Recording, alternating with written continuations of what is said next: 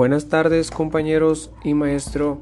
Mi nombre es Diego Hinojosa Salas y soy del grupo de primero de el autoestima. Hoy voy a hablar sobre la autoestima.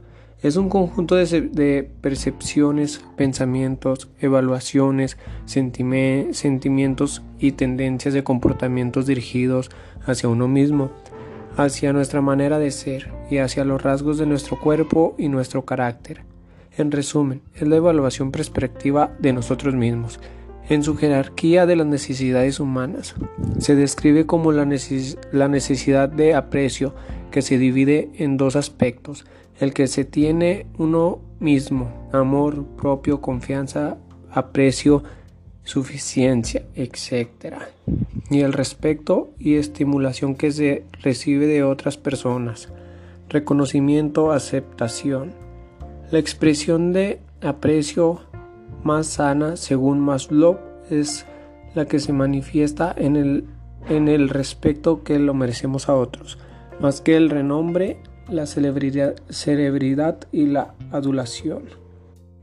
La autoestima, pues, en pocas palabras, es como nuestro, nuestra seguridad hacia nosotros mismos. Hay muchas maneras de nosotros tener una autoestima muy alta o una autoestima confiable, que nosotros nos sintamos a gustos nosotros mismos, que, que no importe las palabras de las demás personas. Y uno de los métodos que yo uso es hacer mucho ejercicio. Es lo que a mí me hace estar seguro conmigo mismo, mi físico. Es lo que a mí me interesa, eso es lo que a mí me da autoestima. A lo mejor a otras personas no sé, el estudio o hacer leer o no sé, puede que también les dé mucha autoestima. Cada quien tiene una forma de subir su autoestima y también de cómo nos traten. Eso nos ayuda mucho a tener una autoestima muy alta, cómo nos traten en nuestros hogares o donde nos juntemos.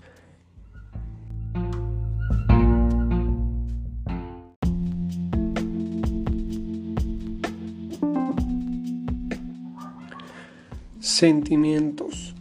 Sentimientos se refiere tanto a un estado de ánimo como también a una emoción conceptualizada que determina el estado de ánimo.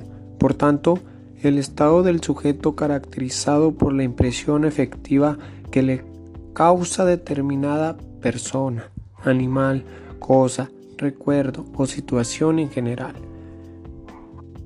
Por ejemplo, amor. El amor es un sentimiento positivo que hace del efecto hacia una persona, animal, objeto e incluso una idea.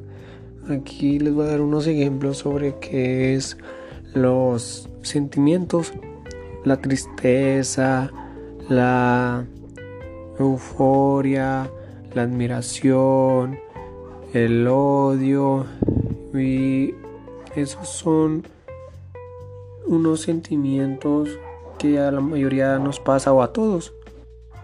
El odio, la envidia, celos, afecto. Estos a todos, todos tenemos sentimientos.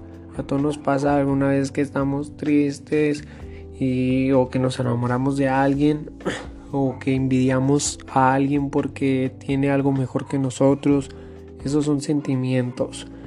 O que admiramos ya sea un, a un ídolo, así que un futbolista, a un actor. Eso es admiración, es un sentimiento, algo que sentimos nosotros mismos hacia alguien, ya sea una persona, animal, objeto o incluso, o incluso una idea. Es la tristeza también, pues la tristeza es un sentimiento que a muchos se ha visto muchas veces. Esto fue mi audio del sentimiento.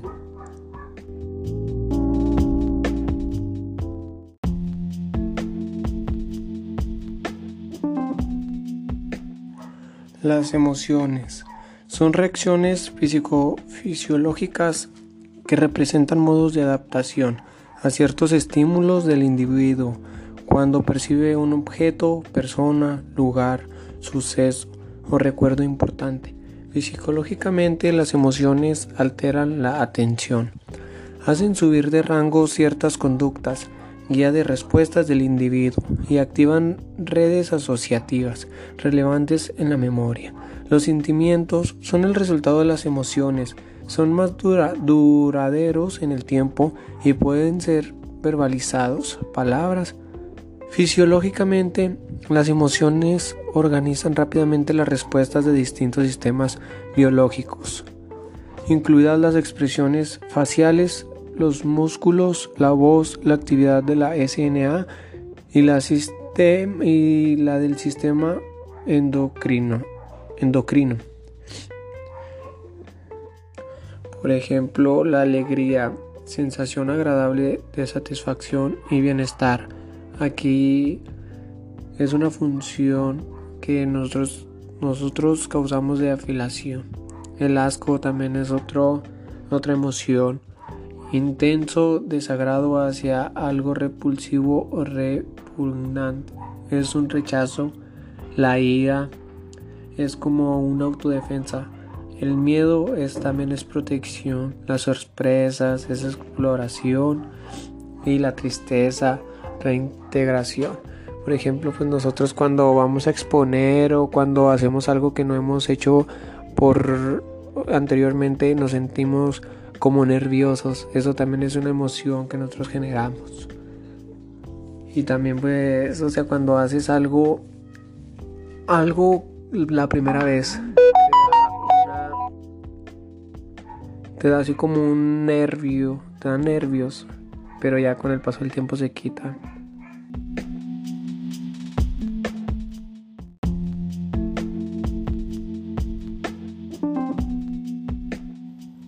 La motivación.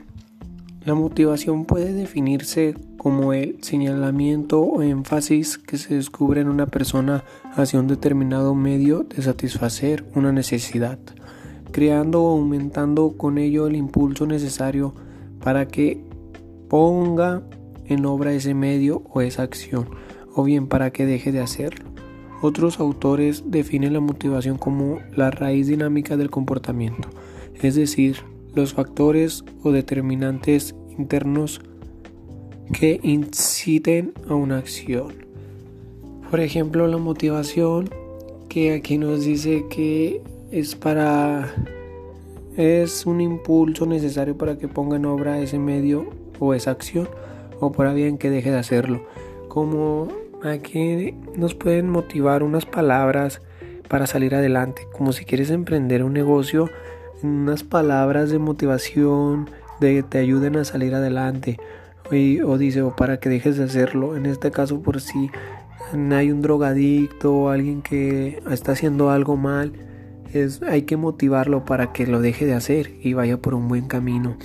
Pero la motivación es muy importante porque creo que es algo que todos necesitamos siempre.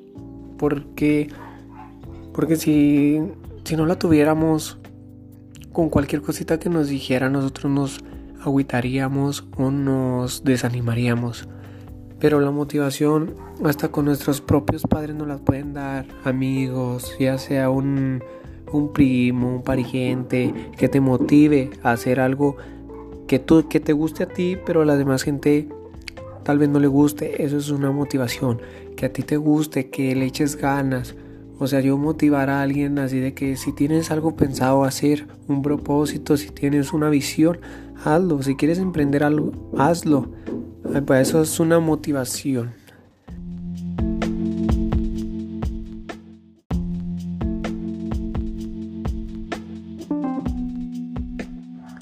La inteligencia emocional. ¿Qué es la inteligencia emocional? Como inteligencia emocional denominamos el conjunto de habilidades psicológicas del ser humano para comprender, expresar y gestionar las emociones propias y reconocer y entender las de otros.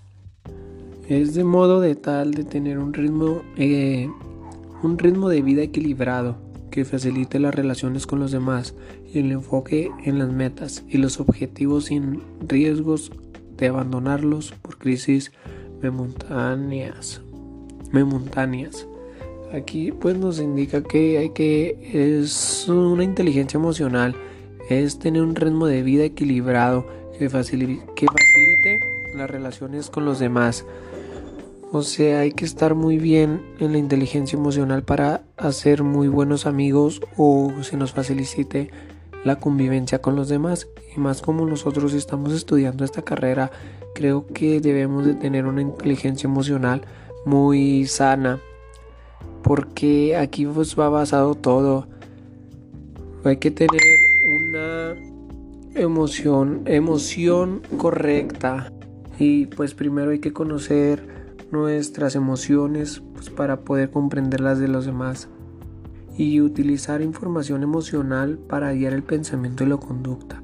Aquí con la información que nosotros tenemos eh, emocionalmente, pues es para guiar nuestros pensamientos y cómo comportarnos y administrar o ajustar las emociones para adaptarse al ambiente, a seguir, a conseguir objetivos. Así si nosotros tenemos una meta, tenemos que comportarnos emocionalmente para y también nosotros pues ya guiaríamos con eso nuestros pensamientos y nuestra conducta correctamente y como buenos como buenos ingenieros.